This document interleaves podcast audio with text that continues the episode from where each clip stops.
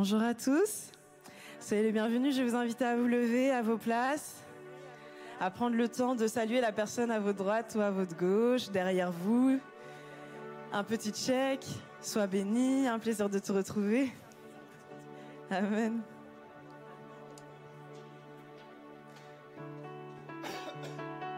C'est une joie pour moi et c'est toujours une grâce de me rendre compte qu'on peut venir dans la maison de Dieu pour célébrer des moments tous ensemble. Amen. On se rend compte qu'on est une grande famille et il faut qu'on puisse partager des bons moments dans sa présence, que nous puissions vraiment vivre ces moments pleinement. Sentez-vous libre de taper des mains, de lever les mains vers notre Seigneur, de lui rendre toute la gloire à lui seul. Amen.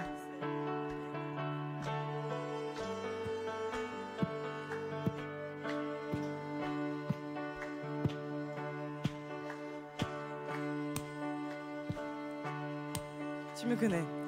Tu me connais par mon nom, me conduis dans ta maison.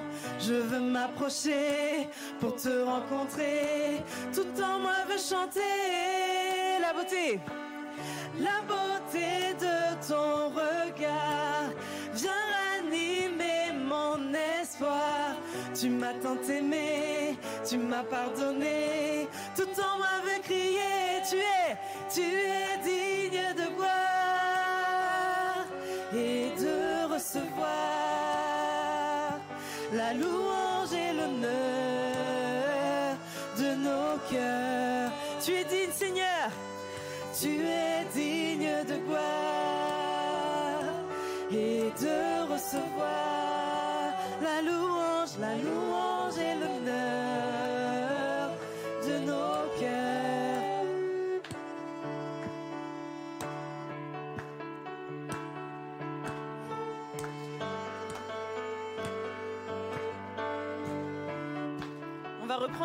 Tu me connais par mon nom. Me conduis dans ta maison. Tu me connais. Tu me connais par mon nom. Me conduis dans ta maison. Je veux m'approcher pour te rencontrer. Tout en moi veut chanter la beauté de ton regard. La beauté de ton regard. Viens, viens ranimer mon espoir. Tu m'as tant aimé, tu m'as pardonné. Tout en moi veut crier, tu es, tu es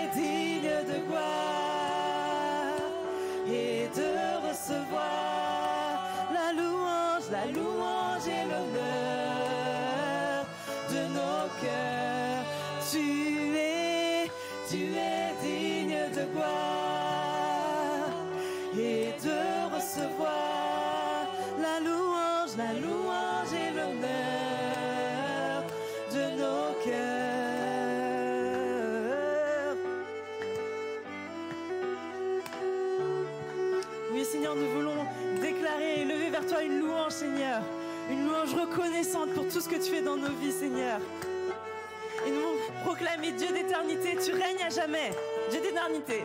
Dieu d'éternité, tu règnes à jamais.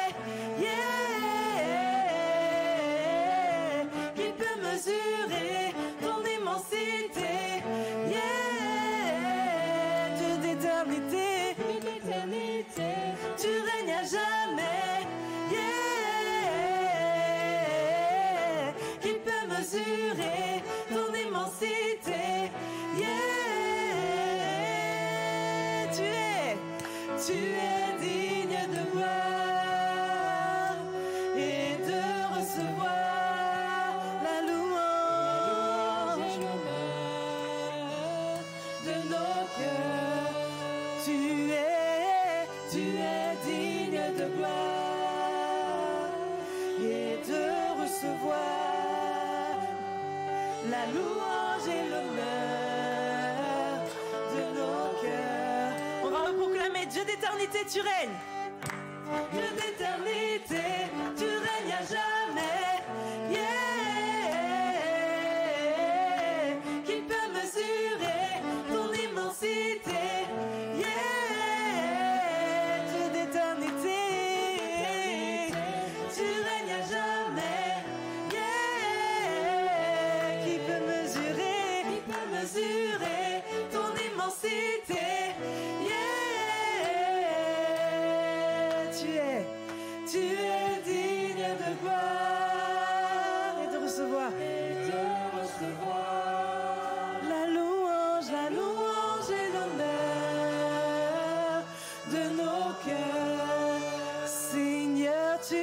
tu es digne de gloire et de recevoir la louange, la louange et l'honneur de nos cœurs. Une dernière fois, tu es, tu es digne de gloire et de recevoir la louange et l'honneur de nos cœurs. Tu es, tu es digne de gloire et de recevoir la louange, la louange et l'honneur de nos cœurs. Alléluia, oui Seigneur, tu es digne, digne de recevoir notre louange ce matin, Seigneur. Tu es majestueux, Seigneur, digne de louange. Alléluia,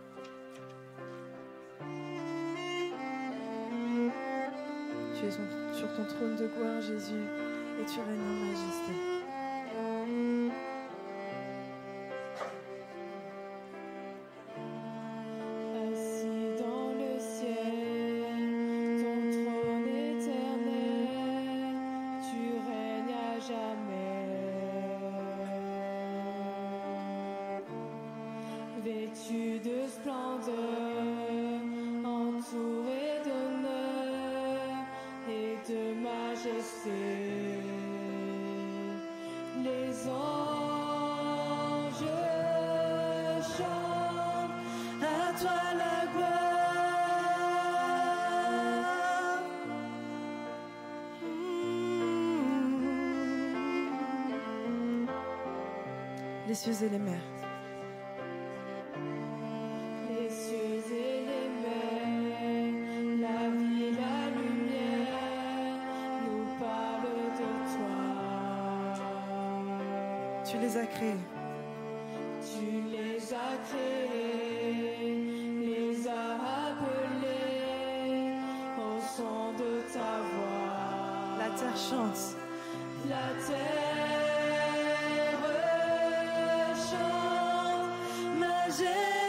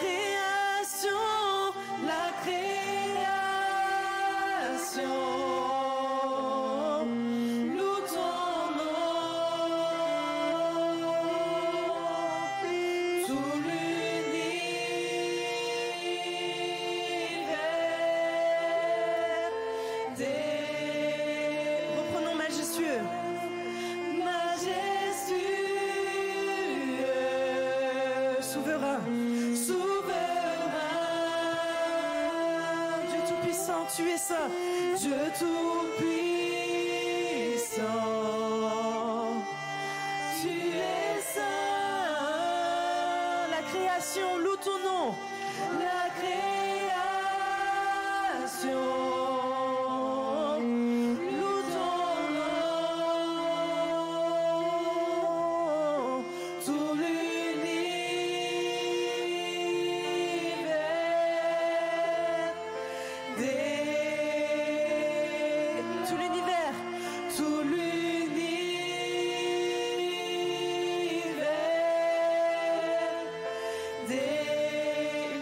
à tout l'univers.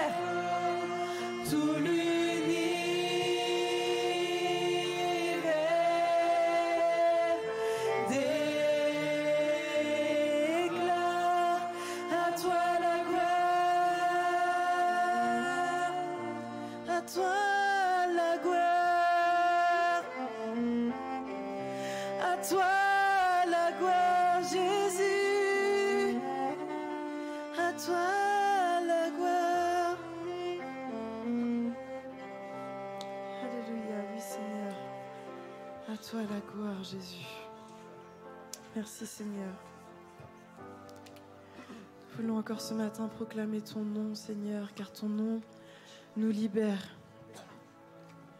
Ton nom débloque des choses dans nos vies, Seigneur, quand nous le proclamons avec puissance et avec foi. Alléluia, Jésus, merci pour ton nom.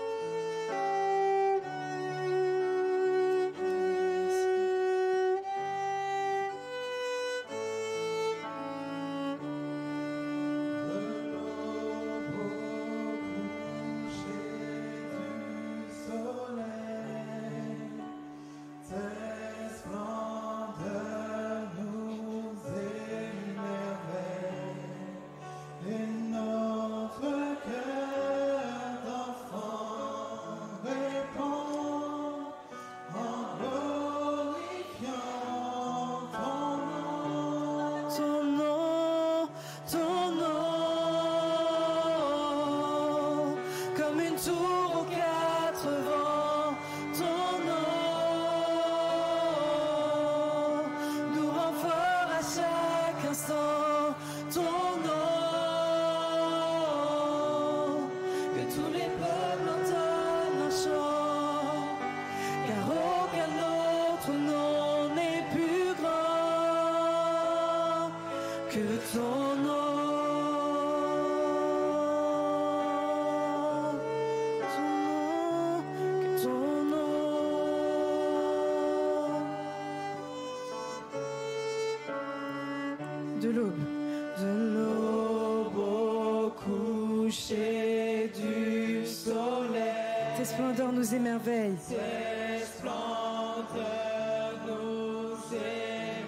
cœur d'enfant.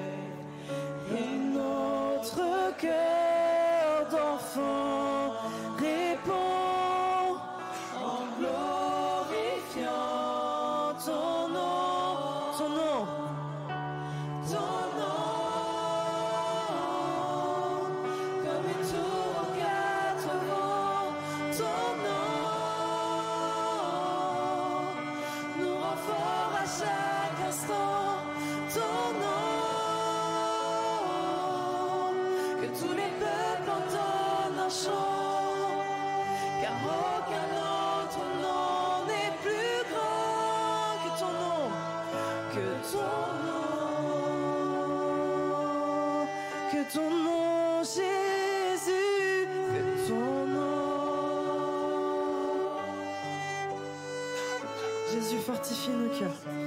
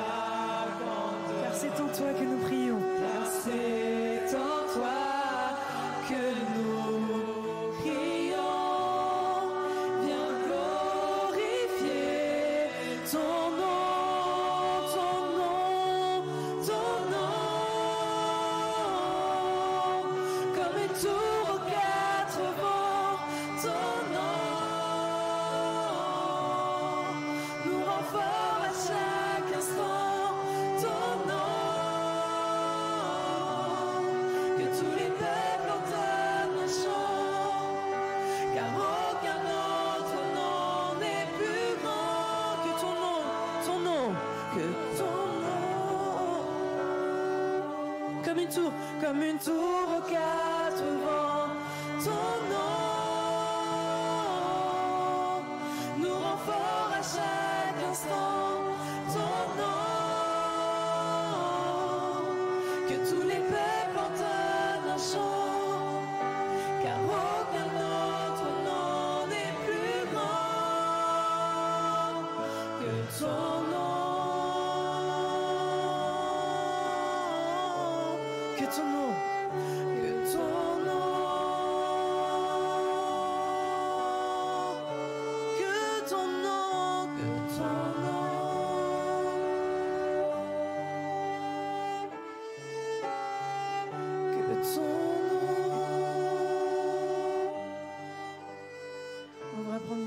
같잖아.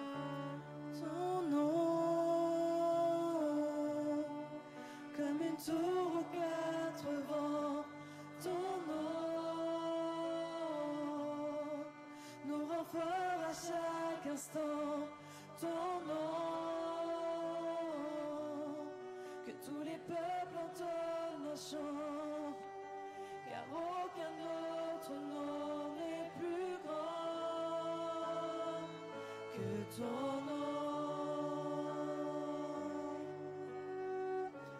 록 그토록 그토록 그토록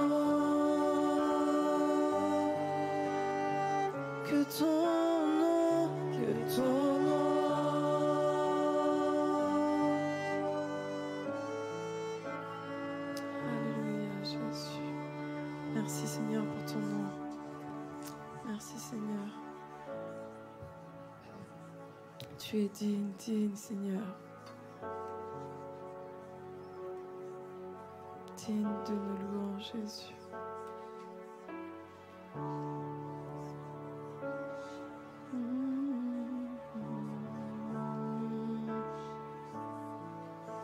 Sois loué Jésus. Sois exalté Seigneur tu es digne de nos louanges encore ce matin, Seigneur. Encore à toi, Seigneur. Merci, Jésus.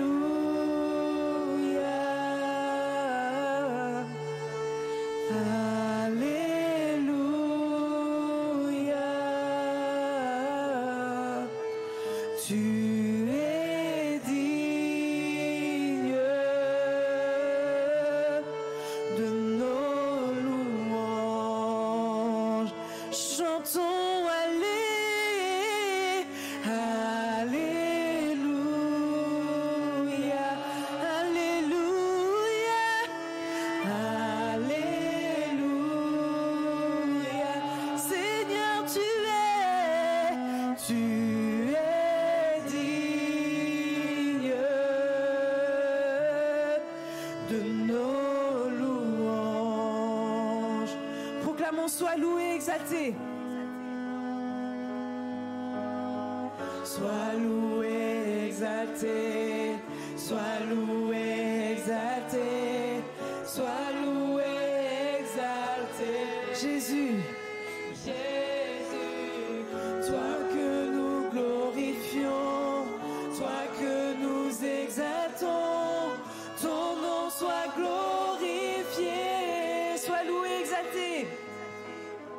Sois loué,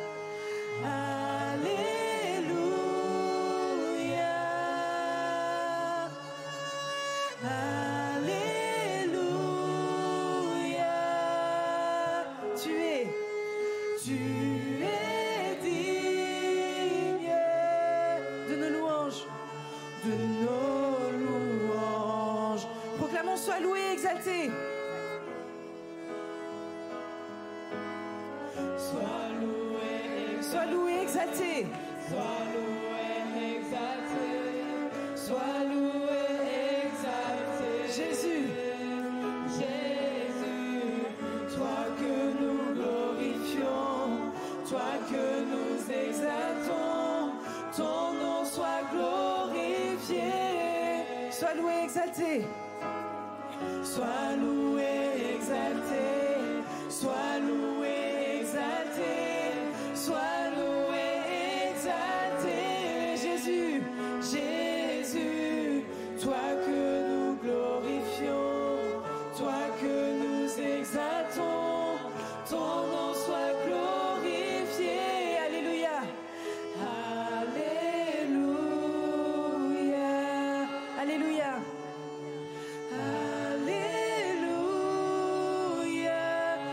Tu es. Tu es digne de nos louanges. De nos louanges. Chantons Allé. Alléluia. Allé. Alléluia. Seigneur, tu es, tu es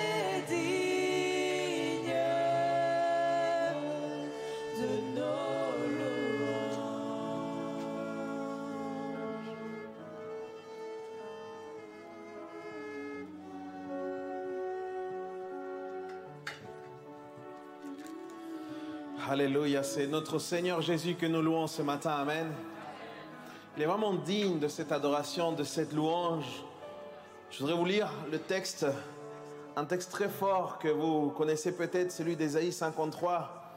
La Bible parle de lui, il dit, il n'avait ni prestance ni beauté pour retenir notre attention, ni rien de son aspect n'a pu nous attirer. Il a été méprisé, abandonné des hommes, homme de douleur, habitué à la souffrance. Il était semblable à ceux devant lesquels on détourne les yeux. Il était méprisé. Et nous n'avons fait, de lui aucun cas. Pourtant, en vérité, c'est de nos maladies qu'il s'est chargé. Et ce sont de nos souffrances qu'il a pris sur lui. Alors que nous pensions que Dieu l'avait puni, frappé et humilié. Mais c'est pour nos péchés qu'il a été percé. C'est pour nos fautes qu'il a été brisé. Le châtiment qui nous donne la paix est retombé sur lui. Et c'est par ces blessures que nous sommes guéris. Nous étions tous errants, pareils à des brebis. euh, chacun ne savait où aller par son propre chemin. L'Éternel a fait retomber sur lui les fautes de nous tous. Il a été maltraité. Il s'est humilié. Il n'a pas dit mot semblable à un agneau mené à l'abattoir tout comme la brebis muette devant ceux qui, l'attendent et qui ne dit pas un mot. Il a été arraché à la vie avec violence suite à un jugement et qui, parmi les gens de sa génération, s'est soucié de son sort lorsqu'il était retranché dans son pays des vivants. Il a été frappé à mort à cause de nos péchés, à cause du peuple. Mes amis, Jésus a apporté le pire héritage que nous pouvions nous, porter. Vraiment, lui, il a porté sur lui la pire conséquence que nous pouvions nous porter pour que nous ne puissions pas porter cela. Dieu l'a pris à notre place. Il a été amené dans une souffrance extrême et la seule motivation pour laquelle il l'a fait, c'est parce qu'il t'aime. Et Dieu veut te dire ça ce matin encore. Jésus, il t'aime. Dieu t'aime d'un amour profond, d'un amour éternel. Avant même que tu penses, Dieu t'avait déjà aimé. Avant même que tes parents aient pensé à toi, Dieu t'avait déjà aimé. Avant que tu commettes toutes les bêtises que tu as pu commettre, Dieu t'avait déjà aimé. Dieu t'aime et Dieu t'aimera parce que c'est sa décision pour toi et pour ta vie. Et c'est pour ça qu'aujourd'hui on peut prendre ce temps et se remémorer de ce qu'il a fait. Alors que tous ceux qui sont passés par les eaux du baptême qui sont joints à cette famille. Prenons ensemble ce pain, s'il vous plaît.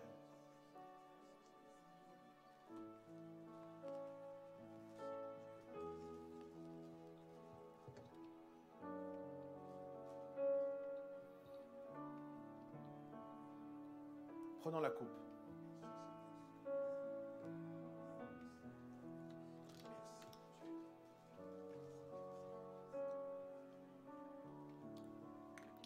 des voix s'élèvent dans l'assemblée pour euh, exprimer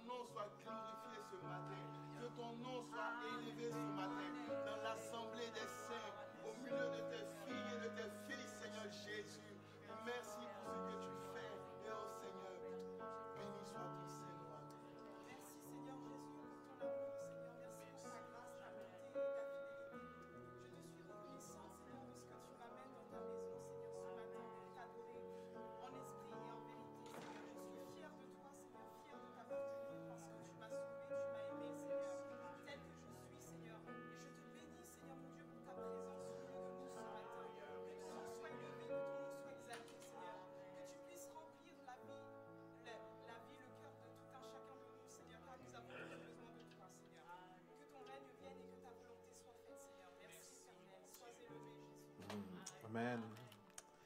Amen. Est-ce qu'il y a des mamans ce matin parmi nous? C'est un jour un peu spécial, non? Je demandais à toutes les mamans qui puissent se mettre debout, s'il vous plaît, là où vous êtes. Voilà, n'ayez pas peur, mettez-vous debout. Même les mamans spirituelles. Hein. C'est des mamans parfois qui ont à cœur d'accompagner certaines personnes, deviennent de, de véritables mamans spirituelles. Levez-vous là à votre place. OK? Très bien. Merci d'être ici. On va prier pour vous. Seigneur, tu bénis ces femmes. Et on veut prendre ce temps particulièrement aujourd'hui, Seigneur. Elles qui ont porté, Seigneur. Elles qui ont accompagné, qui accompagnent peut-être encore aujourd'hui. Seigneur, nous voulons les bénir en ton nom. Seigneur, nous voulons déclarer, Seigneur, des paroles de bénédiction sur leur vie. Tu, donnes la provision nécessaire pour chacune d'entre elles, Seigneur. Certaines d'entre elles, Seigneur, ont laissé peut-être leur vie entre parenthèses à cause aussi de la maternité. Seigneur, je, je- je prie pour qu'elles puissent racheter le temps avec toi, Seigneur. Je prie, Père éternel, que tu les bénisses de toute bénédiction spirituelle, comme disait l'apôtre Paul. Seigneur, que tu les gardes, que tu leur donnes, Seigneur, de discerner ce qui est en train de se passer en ces temps. Que tu les équipes et que tu les remplisses de ton Saint-Esprit pour qu'elles aient des paroles de puissance dans leur bouche, qu'elles puissent agir avec sagesse, avec tendresse, avec amour, qu'elles fassent la différence dans leur famille et dans cette société. Nous bénissons, Seigneur, toutes les mamans de PM au nom du Seigneur Jésus. Amen. Bonne fête à vous, mesdames. On peut les applaudir. Bonne fête à vous. Une petite attention euh, vous attend à, à la sortie quand, vous repartirez. On va donner la bienvenue à absolument toutes les personnes qui sont là peut-être pour la première fois. Si vous êtes nouveau, on souhaite vous accueillir autour d'un petit café. Ça se passe juste euh, donc à l'entrée, comme vous avez pu le voir. Vous allez rencontrer euh, notre équipe de, de leaders, des personnes qui sont là pour pouvoir échanger et pour que vous puissiez connaître mieux l'Église. Si vous êtes euh, en train de vous approcher de la foi et que tout ça est assez nouveau pour vous, on vous propose aussi ce qu'on appelle le parcours alpha, où il y a déjà eu, depuis son ouverture, plus de 100 inscrits. Donc tout se passe sur notre site internet euh, que vous pouvez euh, retrouver. Et, en fait, nous avons aussi un programme pour la semaine. Particulièrement chaque mardi, nous avons la joie de pouvoir nous retrouver autour de, de- des maisons de prière, euh, euh, que ça se passe chaque euh, semaine à 18h30 sur Bastille. Nous sommes en, train de travailler et puis découvrir cette série autour de Jésus dans l'Ancien Testament. On a, on a déjà vu pas mal de choses la semaine dernière. Cette semaine, j'aurai la joie encore de pouvoir vous partager la parole de Dieu et on va parler de Melchisédek. Ça va être très intéressant, venez. Et surtout, euh, même pour ceux qui finissent peut-être un petit peu plus tard que cette heure-là, c'est pas grave, venez quand même, rejoignez-nous. On aura plaisir à pouvoir vous retrouver, à pouvoir prier ensemble, ok? Il y a aussi euh, ce le vendredi, pardon, 3 juin, il y aura euh, le dernier culte des jeunes adultes à Paris, dont j'ai la joie de pouvoir être le pasteur. Et ça sera vraiment euh, le, le dernier moment comme ça, vraiment culte qu'o- qu'o- qu'on aura, et ça sera autour du thème disciples en danger. Et c'est vraiment une thématique très importante pour pouvoir euh, affronter cet été. Nous savons que l'été est parfois difficile pour toute la jeunesse, et même pour vous autres qui êtes euh, jeunes depuis longtemps. Il y a aussi, très important à noter, le 5 juin, nous aurons euh, un culte autour de la Pentecôte et on va faire un culte en commun. C'est l'ancien pasteur euh, de PM qui est pasteur euh, Biava, Didier Biava, qui sera parmi nous. Ça sera une joie de pouvoir le retrouver. Nous aurons deux cultes. Ça sera à 11h et à 13h et ça se passe à République. Dis à ton voisin, pas de culte le 5 juin ici. Dis-lui, histoire qu'ils comprennent bien. Donc on se retrouve tous le dimanche 5 juin à 11h ou à 13h et privilégier bien évidemment le deuxième culte. Le premier a tendance à toujours beaucoup se remplir. Si vous êtes nouveau, vous avez peut-être vu aussi que euh, nous sommes très sobres au sujet euh, des offrandes.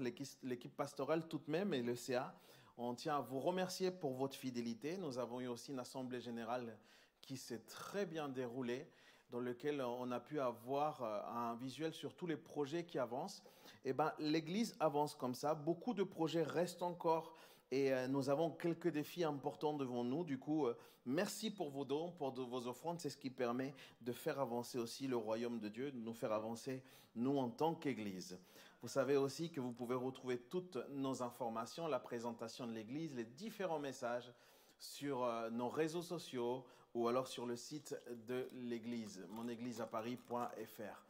Soyez tous bénis, je laisse toute la place à notre pasteur principal, euh, Christian Robichaud, archibishop. euh, Alléluia. Vous allez bien? Ça me fait tellement plaisir de vous voir.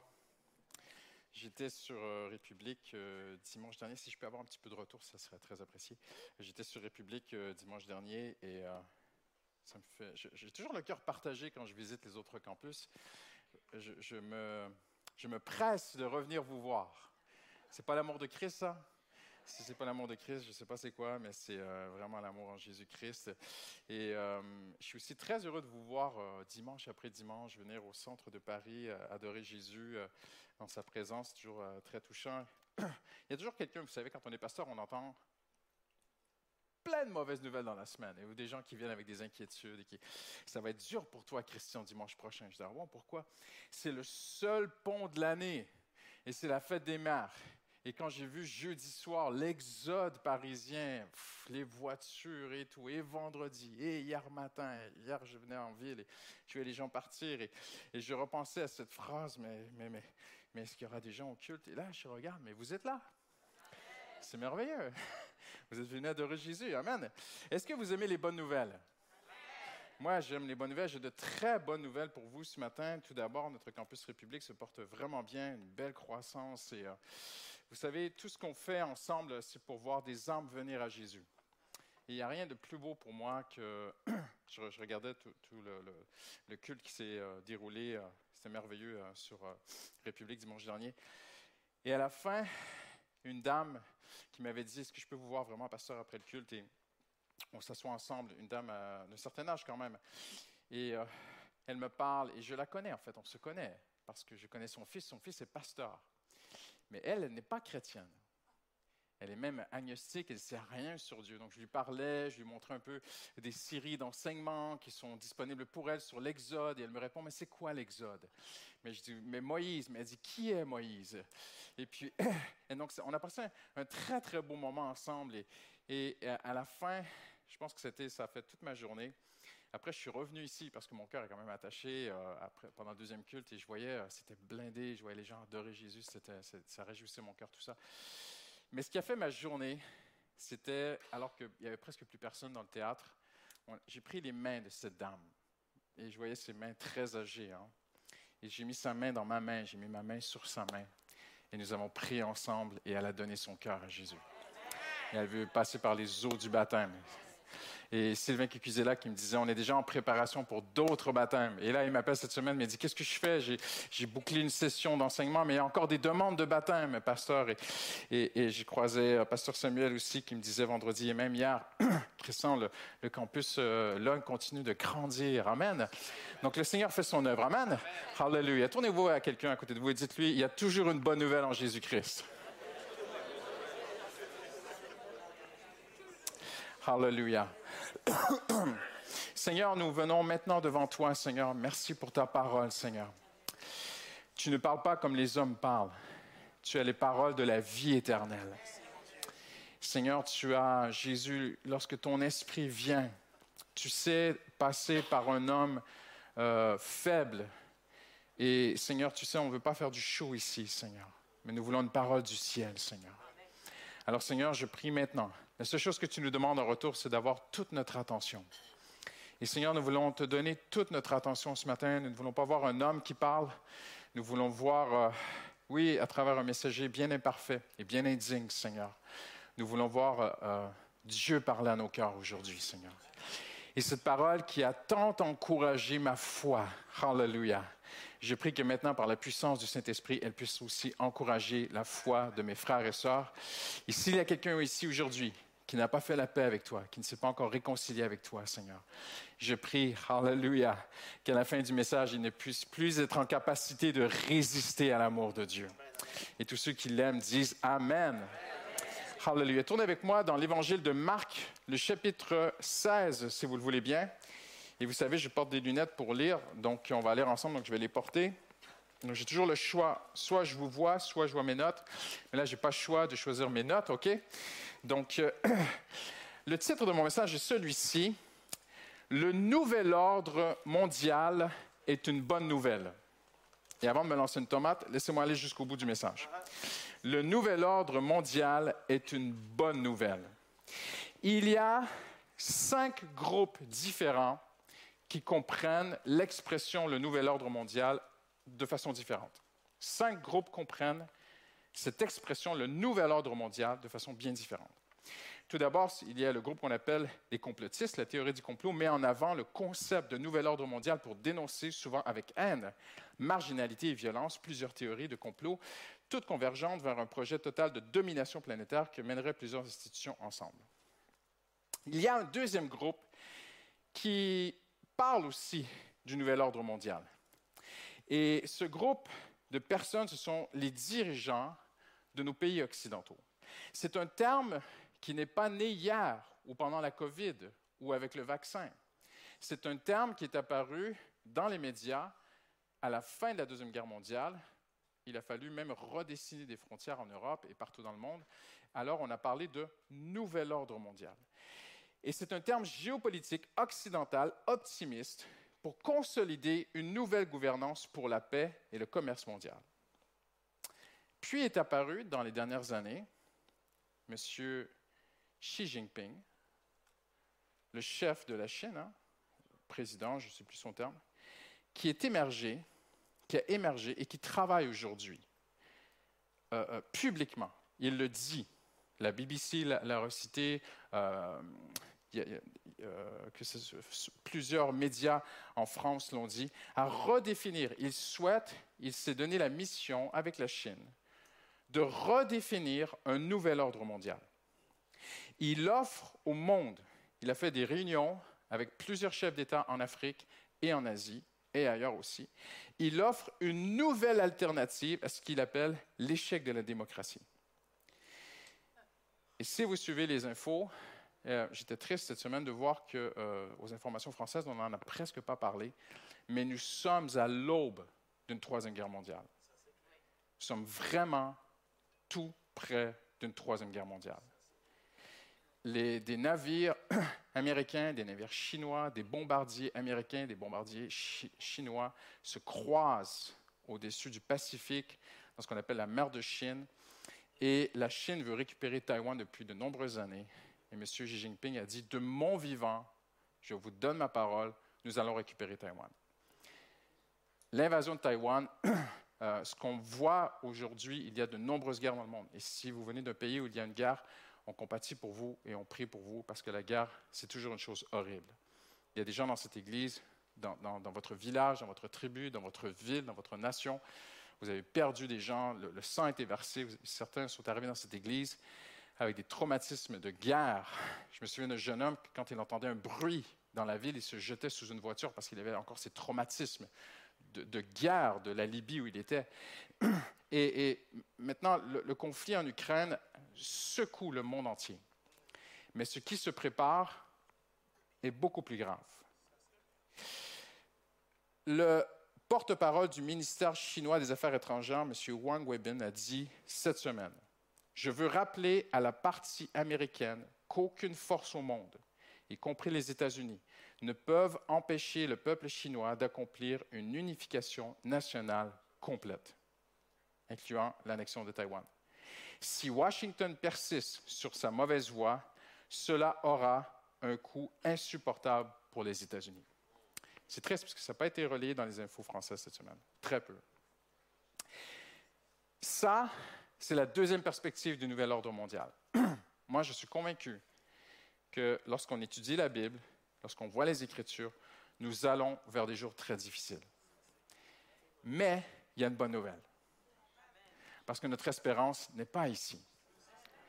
Ici, vous investissez tout votre, votre argent, votre temps, votre cœur et, vos émotions et votre âme pour une meilleure qualité de vie sur cette terre, vous allez être réellement profondément déçus. il y a une autre alternative. Et on va y arriver aujourd'hui. Il y a une troisième approche du nouvel ordre mondial, c'est celle qui est sectaire. Et les renseignements généraux français se sont vraiment inquiétés, et avec raison, pendant la COVID, parce que plusieurs sectes ont utilisé le terme de nouvel ordre mondial pour faire peur aux gens. J'aimerais vraiment souligner ceci ce matin. Le vrai christianisme n'attire pas les gens par la peur. Le vrai christianisme attire les gens pas par la manipulation d'informations ou la désinformation ou la peur. Le vrai christianisme attire les gens par l'amour. Et la grande quête du vrai christianisme, ce n'est pas un nouvel ordre mondial ici. On va le voir dans un instant, c'est quelque chose de beaucoup plus beau. Il y a une quatrième approche, c'est l'approche chrétienne évangélique, on pourrait dire, sur le nouvel ordre mondial. Parce que lorsqu'on étudie l'Apocalypse, on voit clairement dans les Écritures qu'il y aura un nouvel ordre mondial sur Terre. Mais il ne sera pas bon. Moi, je veux vous parler ce matin, non de l'Apocalypse, non de ce qui se passe dans les médias, je veux vous parler d'une autre perspective du nouvel ordre mondial. Un cinquième groupe. Et dans ce groupe, il y a une seule personne, un seul homme, qui a annoncé, qui a décrété et qui a déjà mis en place un nouvel ordre mondial, et son nom est Jésus-Christ. Et Jésus, dans Marc, le chapitre euh, euh, 16, que nous allons lire ensemble maintenant, dit ceci. Puis il leur dit, allez par tout le monde, prêchez quoi? Ah, vous n'êtes pas encore très réveillé ce matin. Vous êtes déjà en, vous préparez votre déjeuner de fête des mères, peut-être, dans votre esprit. Qu'est-ce qu'il a dit? Allez par tout le monde, prêchez là. À qui? À toute la création. Je veux vous parler, il y a cinq perspectives du nouvel ordre mondial. Je veux vous parler de la perspective de Jésus-Christ. Quand Jésus est venu, il est venu établir, instiguer, instaurer, lancer un nouvel ordre mondial et ce nouvel ordre est déjà en place depuis 2000 ans. Jésus proclame ici le début d'un nouvel ordre mondial qui sera éternel. Le seul vrai nouvel ordre mondial qui va perdurer dans l'éternité est celui que Dieu fait. Quand vous pensez au mot bonne nouvelle, Jésus dit allez par tout le monde prêcher la bonne nouvelle. On est en famille ce matin. Ça vous fait penser à quel mot, la bonne nouvelle? Évangile. Maintenant, c'est très intéressant en étudiant, et, et- c'est- extraordinaire comment le Saint-Esprit peut diriger les choses cette semaine. Je n'avais pas prévu prêcher là-dessus. Et à travers un concours de circonstances, le Saint-Esprit a, allumé mon âme et une flamme est montée en moi quand j'ai eu cette révélation et, et cette découverte extraordinaire que je vais vous partager ce matin. En fait, Jésus n'est pas le premier à avoir utilisé l'expression évangile. Non, c'est un très, très vieux terme. Malheureusement, nous interprétons souvent l'Évangile comme une métonymie du christianisme. On dit l'Évangile, la bonne nouvelle, c'est le christianisme. Mais ce n'était pas ainsi au tout début. Plusieurs, c'est un terme, euh, euh, l'Évangile est malheureusement un terme si familier qu'il perd sa puissance avec le temps. Je vais vous démontrer, seul le Saint-Esprit peut le montrer à ton cœur aujourd'hui, que le terme évangile est un terme extrêmement puissant aux yeux de Dieu. Plusieurs études aujourd'hui prouvent, des études qui ont été faites sur les chrétiens de notre génération, prouvent que cette génération de chrétiens a régressé dans sa compréhension du terme évangile. Plusieurs théologiens sont alarmistes même et appellent à un retour aux vrais évangiles. Il y a 2000 ans déjà circulaient plusieurs faux évangiles, même des contemporains de l'apôtre Paul. L'apôtre Paul n'était pas le seul évangile. L'apôtre Paul n'était pas le seul qui proclamait l'évangile. Il y avait des gens aussi autour de lui qui proclamaient d'autres évangiles. Et Paul dira ceci, il le dira dans Romains 1, dans Romains 2, dans 2 Timothée, il le dira selon mon évangile. Donc il n'est pas le seul, il y en a d'autres. Alors il faut rester dans le vrai. Ce qui est très intéressant, c'est que le terme évangile, c'est un- une invention, c'est un, très beau mot hein, qu'on a inventé en français. En anglais, ça, ça n'existe pas. En anglais, on dit gospel. Mais en français, on dit évangile. On a voulu être près du grec. Parce que le grec, c'est euangelion. E, en grec, j'en ai déjà parlé, qui veut dire bon. Angelion, qui veut dire annonce. Jésus dit allez prêcher l'évangile, pardon, allez prêcher une bonne nouvelle, allait annoncer quelque chose de bon. C'est une bonne annonce, c'est Evangelion. Mais quelle est cette bonne nouvelle? Eh bien, on trouve, on découvre en étudiant la parole de Dieu des choses merveilleuses. C'est que le terme évangile et évangéliste n'a pas été créé par Jésus. C'est un très, très, très vieux terme. Ça remonte aux plus anciennes civilisations sumériennes, acadiennes, arabes, éthiopiennes, de partout. On le voit aussi à travers la Bible. C'était littéralement le messager qui rentrait du champ de bataille et qui annonçait on a gagné. On trouve cette expression dans les plus vieux écrits, dans les plus vieux hiéroglyphes. Si vous pensez que les Égyptiens ont inventé les hiéroglyphes, c'est pas vrai. Ça remonte jusqu'aux Sumériens. Les, premiers hiéroglyphes, ça vient de l'Irak. Et, et, on trouve sur des plaquettes, euh, euh, c'était écrit, c'était imprimé dans l'argile qui était séchée et cuite. On trouve, il y avait dans le champ de bataille, il y avait dans une armée officiellement appointée par les généraux, par les chefs, il y avait des évangélistes des messagers de bonnes nouvelles. Ils attendaient que le combat soit gagné. Et lorsque la bataille était faite, lorsque tout était accompli, que on avait gagné au champ de bataille, le général, le chef, le roi envoyait le messager rentrer à la ville. Il arrivait en courant et sur la ville, il y avait des sentinelles qui attendaient. Et toute la ville attendait impatiemment. Et il n'y avait pas Instagram à l'époque on attendait ce messager. Il n'y avait pas TF1, il n'y avait pas de journal. On n'attendait pas au journal de 20 heures voir où en est la guerre. On ne savait rien. On n'entendait pas les bombardements. Il n'y avait pas de bombardement. On attendait le messager. Et quand on voyait au loin, et là vous connaissez la Bible, qu'ils sont beaux les pieds sur les collines, là-bas au loin. Si vous avez déjà visité Jérusalem, vous savez qu'elle est entourée de collines il y avait ces sentinelles. Et ils attendaient que le messager, on attendait de voir le messager. Et on le voyait courir au loin. Avons-nous gagné? Avons-nous perdu? Allons-nous perdre nos femmes et nos enfants? Est-ce qu'on va être conquis? Est-ce qu'on va être assiégé? Dans quel état sera la ville demain? Et on voyait le messager arriver sur les collines et le cœur s'arrêtait de battre. Et les sentinelles disait à la ville, je le vois le messager, je vois l'évangéliste. Et il arrivait dans la ville, souvent avec un parchemin, un écrit même, et il annonçait, nous avons gagné. Et là, c'était une explosion de délivrance, de liberté, de paix, de joie. C'est terminé, il n'y a plus de guerre, nous avons gagné. C'est l'expression que Jésus a utilisé, voyez-vous à quel point pour Dieu, les mots ont un sens dans la Bible. Jésus dit, allez par tout le monde, soyez ses messagers. Je suis mort à la croix, j'ai tout accompli, j'ai tout vaincu, c'est terminé, je suis ressuscité, je monte à la droite de Dieu. Mais attention, ne partez pas tout de suite. Attendez le culte de Pentecôte avec Didier Biava.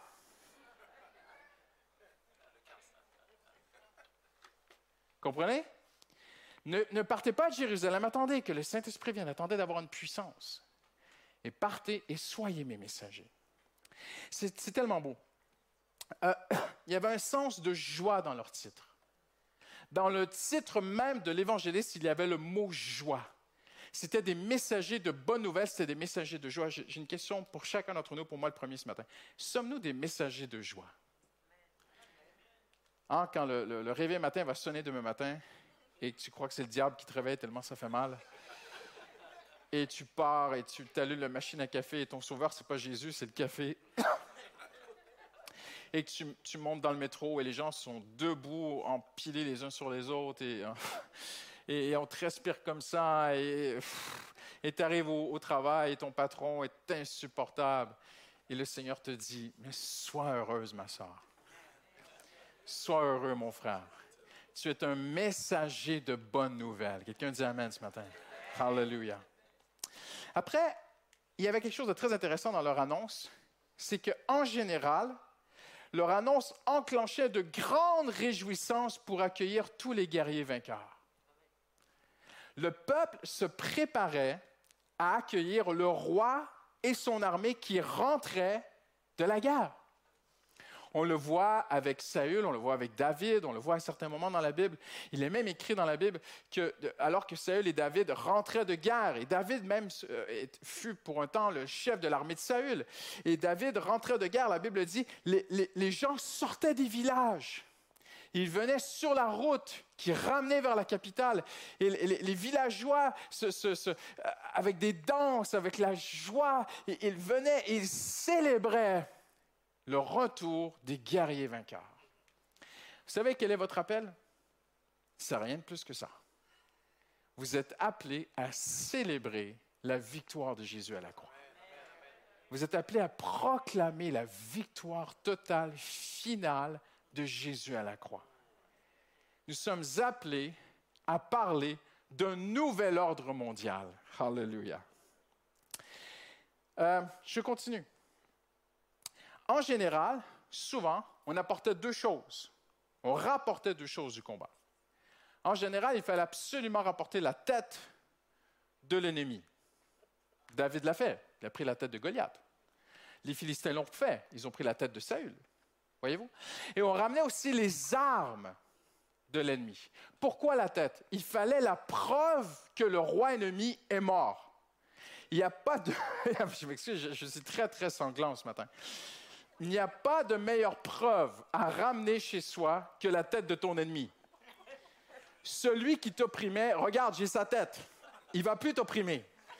Celui qui te faisait peur, celui qui, celui qui, celui qui, regarde, c'est terminé, ne peut plus le faire, il est mort. Voyez-vous? Pourquoi David prit la tête? Pourquoi David s'est-il précipité à prendre la tête de, Goliath? Certains qui ne comprennent pas bien les Écritures disent parce qu'il voulait être certain qu'il soit mort, donc peut-être qu'il s'est dit un petit caillou, ça ne va pas suffire, je lui coupe la tête. Je ne pense pas ça.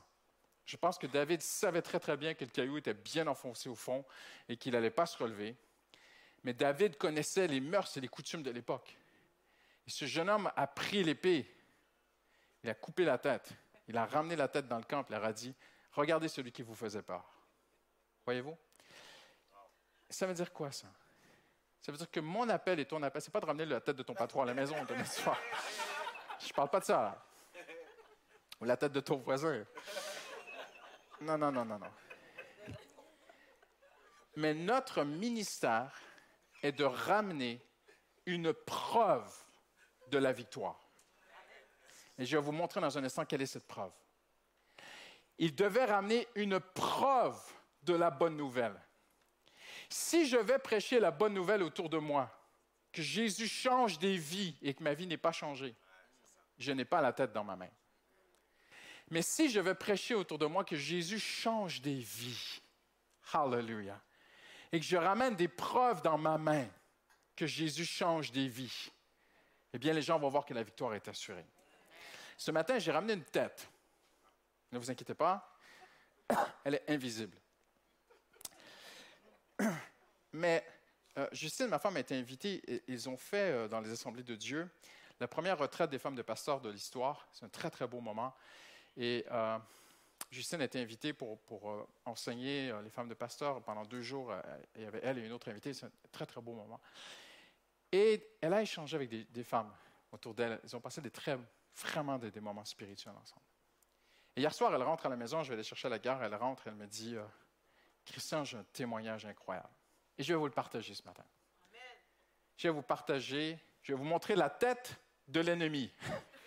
C'est fini cette jeune femme a été, sans aller dans tous les détails, a été lourdement abusée, brisée, détruite dans, sa, dans son enfance. Et elle a tourné amère, avec une grande haine. Elle a grandi dans la haine et la colère toute sa vie. Et toute sa vie, elle a dit à Justine, elle a dit, ma raison de vivre était de faire mal aux hommes.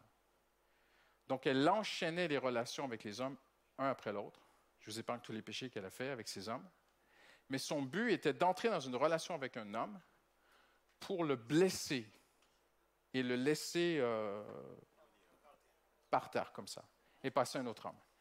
Elle a dit à Justine, j'avais la liste des hommes chez moi. C'était mes trophées. J'écrivais leur nom et je disais, c'est fait. Lui, je l'ai tué. Je l'ai eu, je l'ai eu, je l'ai eu, je l'ai eu, je l'ai eu. Elle sa vie comme ça. Jusqu'au jour où elle a rencontré Jésus. Quand elle a rencontré Jésus, Jésus a guéri son cœur. Elle a dit, en fait, ce- ce- j'avais si mal à l'intérieur de moi, les hommes m'ont fait si mal dans la vie. N'oubliez pas la grande manif des féminicides qu'il y a eu ici il y a à peu près quatre ans. hein. C'était impressionnant, il y avait de la violence. hein. J'ai vu des femmes écrire, tapisser les murs, même ils sont passés ici, elles avaient des lettres et tout, et elles ont tapissé les murs de Paris avec une telle haine, mais une telle... euh, c'est une douleur en fait, inexprimable. Et cette jeune femme avait cette douleur dans sa vie. Et en fait, elle, elle expliquait à Justine, faire mal à un homme réduisait ma douleur.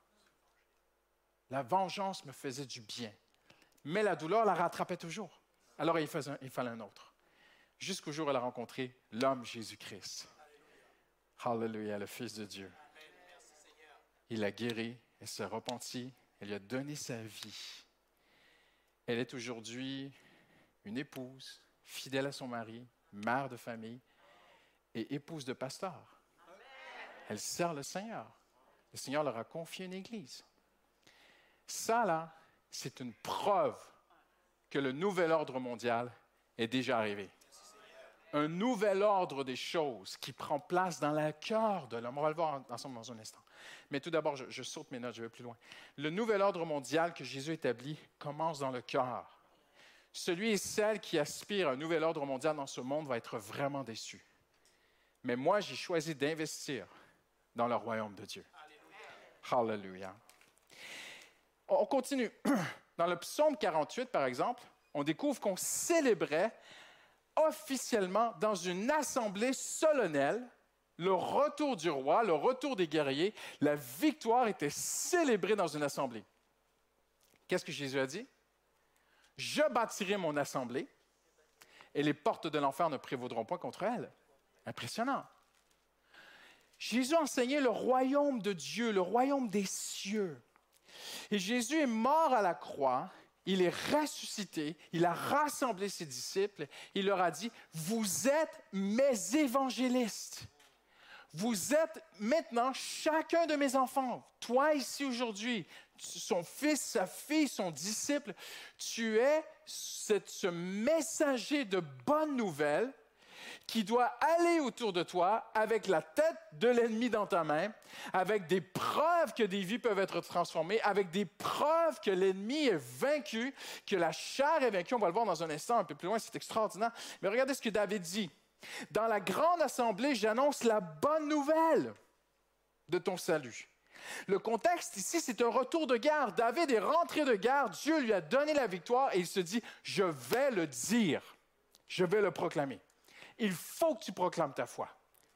Il ne faut pas que tu laisses qui que ce soit, ni la gêne, ni la timidité, ni les gens autour de toi, ni l'esprit de ce siècle, te mettre sous une coupe de verre. Il faut, avec assurance et fierté, que nous puissions proclamer autour de nous, dans un café, la pause avec tes collègues à la machine à café ou la pause du midi. Il faut, avec une grande assurance, que nous puissions affirmer autour de nous que nous avons une nouvelle vie. Hallelujah. Qu'il y a une joie dans notre vie, qu'il y a une victoire dans notre vie en Jésus-Christ. Les femmes sortaient et annonçaient, disaient, Saül a tué ses mille, David a tué ses dix mille. C'était dans la culture. Le Seigneur a dit un mot, aussitôt ses messagères forment une armée nombreuse. Impressionnant, hein? Impressionnant. Mais le plus grandiose, c'est cette option maintenant. Il y avait dans l'Ancien Testament, tout d'abord, ce bicère, cet évangéliste. Mais il y avait des moments très, très, très rares dans l'histoire d'Israël où c'était le Bessora. C'était le moment, le tout ce que je viens de vous dire, c'était secondaire. Il y avait un moment dans l'histoire d'Israël qui était très, très, très rare. On appelait ça le Bessora. C'était le moment le plus grandiose. C'est lorsqu'on instaurait un nouveau roi. Lorsque euh, David est instauré, lorsque Salomon fut instauré aussi, c'était une annonce nationale, c'était l'établissement d'un nouveau royaume, d'un nouveau roi qui s'installait avec un nouvel ordre. Et le nouveau roi allait amener son nouvel ordre et son nouveau royaume. Et lorsque Jésus a pris ses disciples ensemble, il leur a dit, allez par tout le monde, vous êtes mes messagers. C'était le Bessora. Je suis le nouveau roi. Un nouveau royaume, une nouvelle vie commence. Allez l'annoncer, les gens peuvent entrer dans cette nouvelle vie. C'est pourquoi mon peuple va savoir qui je suis. Oui, il saura en ce jour-là que c'est moi qui ai dit, je viens. Donc là, il y a un roi. Isaïe 52 avait annoncé la venue d'un roi qui était Dieu lui-même. Comme il est beau de voir sur les montagnes les pas du messager de bonnes nouvelles. Le Bisser, le Bessora, le Wengelion, ce messager officiellement envoyé par le roi qui dit le roi arrive. On parle ici du retour après l'exode à Babylone. Le, le roi revient et votre nouveau roi à Jérusalem, ce sera Dieu lui-même. Et Paul utilise ce terme parce que Paul avait compris les Écritures. Paul dit qu'ils sont beaux les pieds de ceux qui annoncent la bonne nouvelle. Et ce n'est pas limité, il ne faut pas se limiter simplement au ministère d'évangéliste. Non, c'est chacun d'entre nous. Tu es ce messager, cette messagère. Demain matin, peu importe l'état de ton âme, peu importe l'état de ton corps, peu importe l'état de ta situation, l'état de tes finances, l'état de ta santé, l'état de ta famille, l'état de ton couple, tes soucis, tes besoins personnels, demain matin, lorsque tes yeux s'ouvrent et que tu débutes ta journée, tu es aux yeux du monde spirituel une messagère du nouveau royaume de Dieu. Tu es son ambassadeur, tu es son envoyé. Et, et regardez, euh, qui annonce la paix, qui parle de bonheur, qui annonce le salut, qui dit à Sion, ton Dieu règne, on entend tes guetteurs, ils élèvent la voix. Ça veut dire que là, on a la sentinelle qui est sur les murs. Ils crient de joie. La, la ville commence à crier de joie de leurs propres yeux. Ils voient que l'Éternel retourne dans Sion avec amour. Poussez des cris de joie ensemble, faites éclater votre allégresse, vous ruines de Jérusalem, car l'Éternel a consolé son peuple, il a délivré Jérusalem. C'est l'annonce. C'est Marc 16. Allez par tout le monde, prêcher la bonne nouvelle. J'aimerais vous dire, je crois à une théologie solide, mais je crois à la simplicité de l'Évangile. De simplement annoncer autour de nous, Jésus peut changer ta vie. L'établissement d'un nouvel ordre mondial, c'est trois choses. C'est d'abord dans ton cœur, parce que l'Église a été persécutée. Mais tout d'abord, le nouvel ordre, la nouvelle vie était dans le cœur des chrétiens. Rien n'avait changé autour d'eux. J'ajouterais même, tous les autres royaumes étaient contre eux. Dans les actes, vous connaissez les Écritures, les Romains, les autorités juives, Hérode, ils sont tous contre les chrétiens, tous contre eux. Mais eux sont dans un nouveau royaume. On peut brûler leur maison, mais eux sont dans un nouveau royaume. On peut les persécuter, mais eux sont dans un nouveau royaume. On peut les tuer, mais eux, leur espérance n'est pas sur terre. Ça, c'est la première partie. La deuxième partie, c'est l'Église. Le Seigneur veut que l'Église soit cette ecclésia, cette assemblée de joie, de réjouissance, de gens qui vivent, qui sont très différents, qui viennent d'arrière-plans complètement différents, mais qui s'assemblent tous parce qu'ils ont tous le nouvel ordre à l'intérieur d'eux, le nouveau gouvernement, la nouvelle gouvernance. Ils ont l'Esprit de Dieu en eux. C'est ça la deuxième chose. Et la troisième chose, c'est que la Bible enseigne très clairement qu'un jour, Dieu va établir sa gloire sur toute la terre. Et l'ordre mondial que les hommes sont en train de préparer, la Bible l'enseigne. C'est pas moi, je vous annonce rien de nouveau. C'est pas une prophétie. C'est juste une explication des Écritures. Ce sera un échec total. Mais quand Christ va venir, là, il va établir sa gloire, son nouvel ordre mondial dans le monde entier. Quelqu'un dit Amen aujourd'hui. Amen. Il y a quelque chose de très intéressant sur Jésus lorsqu'il est mort à la croix. Je termine bientôt. C'est que nous remarquons que Jésus a été crucifié comme roi. Plusieurs choses nous l'indiquent. Et là, ce que je viens de vous dire, c'est- Je vais vous montrer la victoire, le combat. Nous sommes les messagers d'une victoire, mais cette victoire est le résultat d'une bataille. Cette bataille prit lieu à la croix. OK? Quand le messager rentrait du champ de bataille et qu'il annonçait que la victoire était acquise, c'est qu'il y avait eu une guerre et un roi s'était battu et le roi avait vaincu. Jésus prend ses disciples et leur dit, j'ai vaincu le monde, j'ai gagné, j'ai livré une bataille à la croix. Et remarquez quelque chose de, de prophétique que peut-être qu'on n'a jamais vu à la croix.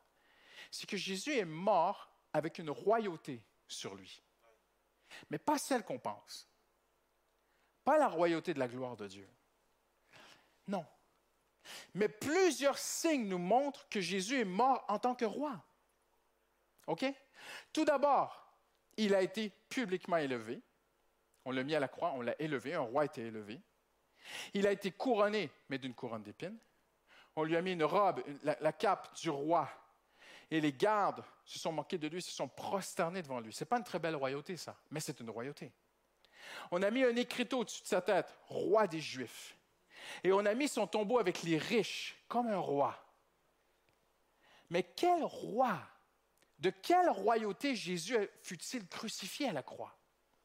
Eh bien, la Bible le démontre, mais ce n'est pas explicitement clair, mais que le Saint-Esprit nous ouvre les yeux aujourd'hui.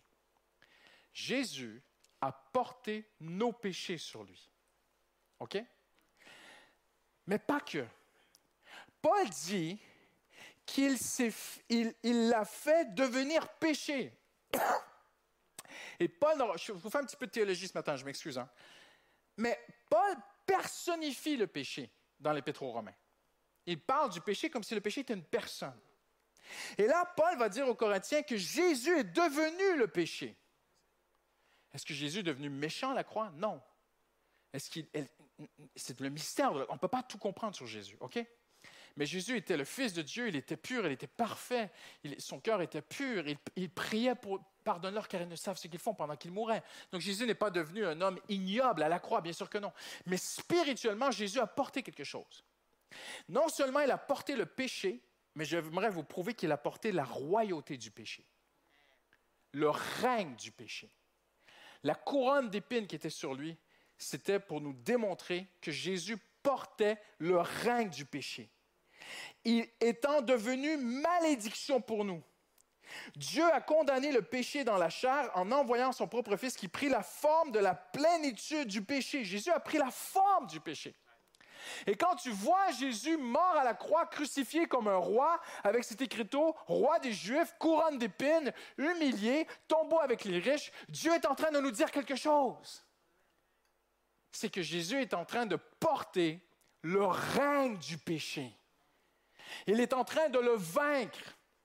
Il est en train de le détruire.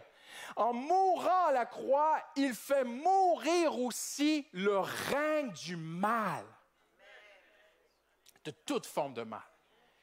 À la croix, Jésus, Hébreu nous dit, a détruit celui qui avait la puissance de la mort, Satan. La victoire, elle est totale à la croix.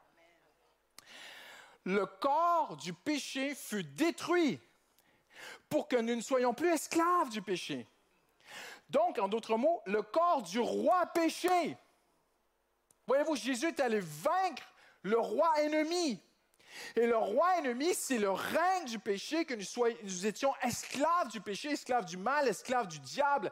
On vivait dans la peur, on vivait dans toutes ces choses, dans les tentations. Jésus les a portés à la croix. Il n'a pas seulement porté nos péchés, Jésus à la croix, il a porté le roi péché. Et il a détruit dans sa mort avec lui. Il ressuscite et il dit à ses disciples, allez maintenant annoncer que c'est possible de vivre une vie libre du péché. C'est possible que tu puisses vivre une vie libre de la peur. C'est possible que tu puisses vivre une vie libre de la peur du diable. Je le dis avec amour ce matin. Mais certains enfants de Dieu passent plus de temps à combattre l'ennemi qu'à communier avec leur Sauveur. Je le répète, certains chrétiens, enfants de Dieu, passent plus de temps à combattre leur ennemi qu'à communier avec la victoire de leur sauveur. Quand une jeune femme me demande un entretien, il y a trois ans, elle me dit, Pasteur, je ne comprends pas l'Évangile. Je dis, explique-moi. Ma mère me réveille à 2 heures du matin, elle allume toutes les lumières de l'appartement et elle me dit, il faut faire du combat spirituel, le diable est dans l'appartement. Elle me fait ça toutes les nuits. Et ma mère est chrétienne. Si vous êtes dans cette salle, Jésus vous aime. Mais j'aimerais vous dire ceci, c'est pas ça la vie chrétienne. Oui, il y a un combat spirituel parfois, mais nous sommes vainqueurs. On n'est pas appelé à plus dormir. On n'est pas appelé à passer nos nuits blanches comme ça à combattre le diable. J'aimerais vous dire ceci, nous sommes appelés à communier avec notre Sauveur. Communier avec la victoire de Jésus-Christ. Certains chrétiens passent trop de temps à combattre l'ennemi plutôt que d'apprendre à connaître la victoire qu'ils ont en Jésus-Christ. Quelqu'un dit Amen aujourd'hui. Maintenant, en terminant, comment on fait, pasteur? Je partageais cette pensée à un chrétien hier, juste comme ça, je lui disais, regarde ce que je suis en train de préparer pour demain. Et j'aime bien, les chrétiens, parfois, ils ont des questions très, très pratiques. Mais pasteur, je le crois ce que tu dis, mais je ne le vis pas dans ma vie. J'ai des tentations, j'ai des rechutes, j'ai des rechutes de péché. Je termine, hein, je, sais que j'étais long aujourd'hui. Mais, mais pasteur, comment je peux vivre? Et je lui ai dit ceci, écoute bien. Ce qui est fait à la croix n'est pas nécessairement fait en toi. Attention, il faut bien croire, il faut bien comprendre ceci.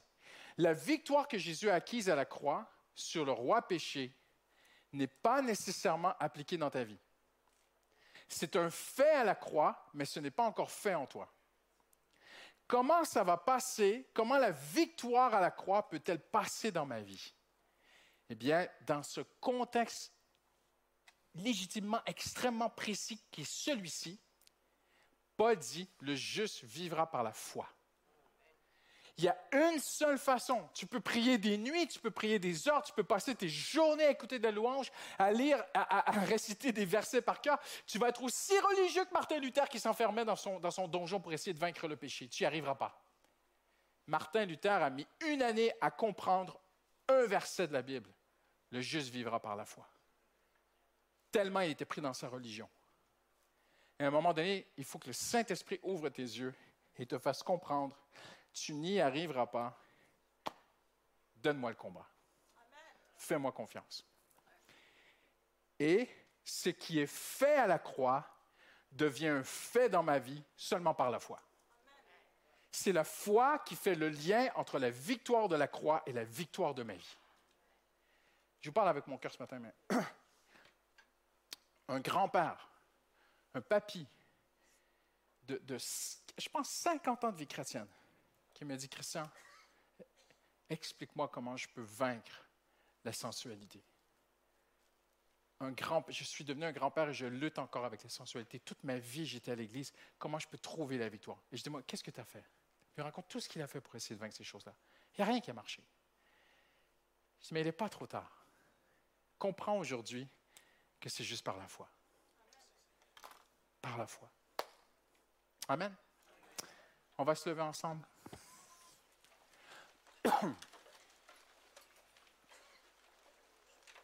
Hallelujah.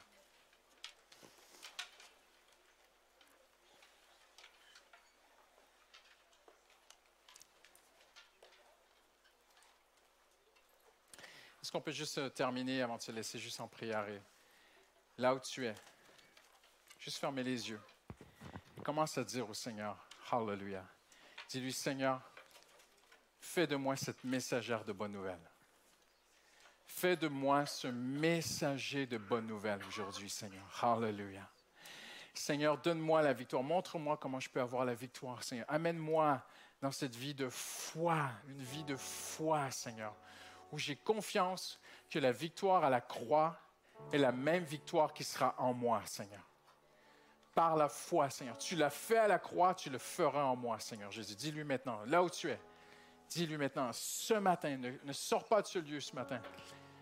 Hallelujah, sans donner ton cœur à Jésus, sans donner tes batailles à Jésus, sans dire, Seigneur, ouvre mes yeux, aide-moi à comprendre la victoire de la croix, Seigneur. Aide-moi à comprendre, Seigneur, que tu as pris la royauté sur tes épaules du péché, Seigneur, la royauté du mal, Seigneur. Alléluia. Tu l'as détruite à la croix, Seigneur. Tout est accompli, Seigneur. Tout est fait, Seigneur. Et Seigneur, tu veux faire de moi un messager, tu veux faire de moi une messagère de joie. Alléluia. De bonnes nouvelles, Seigneur de cette nouvelle gouvernance, de ce royaume de Dieu qui est dans mon cœur. Donne-moi, Seigneur, ce nouveau cœur. Tu peux lui dire ce matin, change mon cœur, change ma vie, Seigneur. Je veux être un messager qui dit au monde, regarde, Jésus change des vies, il a changé ma vie. Il peut changer la tienne. Hallelujah. Hallelujah. Hallelujah. Juste avant qu'on se laisse ce matin, le Seigneur a dit, ma maison sera appelée une maison de prière. Prie ce matin. Hallelujah. Hallelujah. Prends cet instant pour t'approcher de Dieu, pour invoquer son nom, pour te tourner vers lui. Et je voudrais même dire simplement ouvrir ton cœur et dire Seigneur, ce que tu as fait à la croix, fais-le dans mon cœur, Seigneur.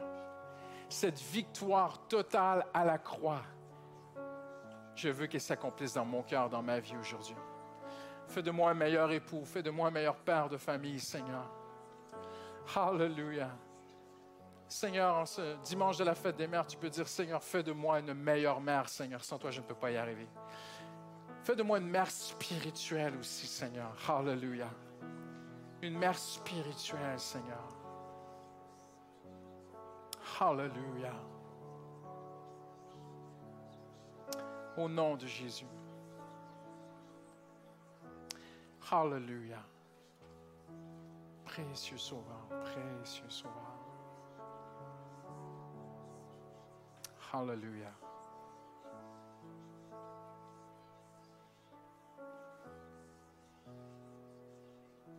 Amen. Hallelujah. Combien peuvent dire ce matin, moi je suis un messager de joie? Vous avez même le droit de lever les deux mains. Hallelujah. Vous savez, on se laisse, OK, mais je vais vous laisser avec ceci. Il y a tant de souffrance juste autour de toi, juste la porte à côté. Il y a tant de souffrance. La personne qui est juste devant toi dans le métro. Le Seigneur veut que tu sois un messager de joie. Moi, j'ai marié une évangéliste. Ma femme est une évangéliste. Elle est rentrée, elle était sur le train hier. Il y avait une jeune femme assise devant elle. Et ma femme saisit toute. Ma femme même crée les opportunités presque. Et puis elle a vu que la femme est enceinte. Elle dit Mais si vous vous mettez là, vous pourrez peut-être allonger vos jambes. Et la dame a dit Mais merci, c'est trop gentil. Et ma femme s'est pas arrêtée là. hein. Elle a pris son crayon et papier. Elle lui a écrit un mot. Elle lui a parlé d'amour de Dieu. La dame est devenue émue. Elles ont parlé de Jésus. Nous sommes des messagers de joie. Il n'y a pas de gens heureux autour de vous sans Jésus. Ce n'est pas vrai. Ce n'est pas vrai, même s'ils ont gagné un match de foot hier soir très important, je connais rien au foot. A pas de, il n'y a pas de vraie joie dans ce monde. C'est vous les messagers de joie. Ne laissez pas l'ennemi vous accabler, ne laissez pas l'accusateur vous ramener dans le passé. Vous êtes les messagers de joie. Amen. Hallelujah.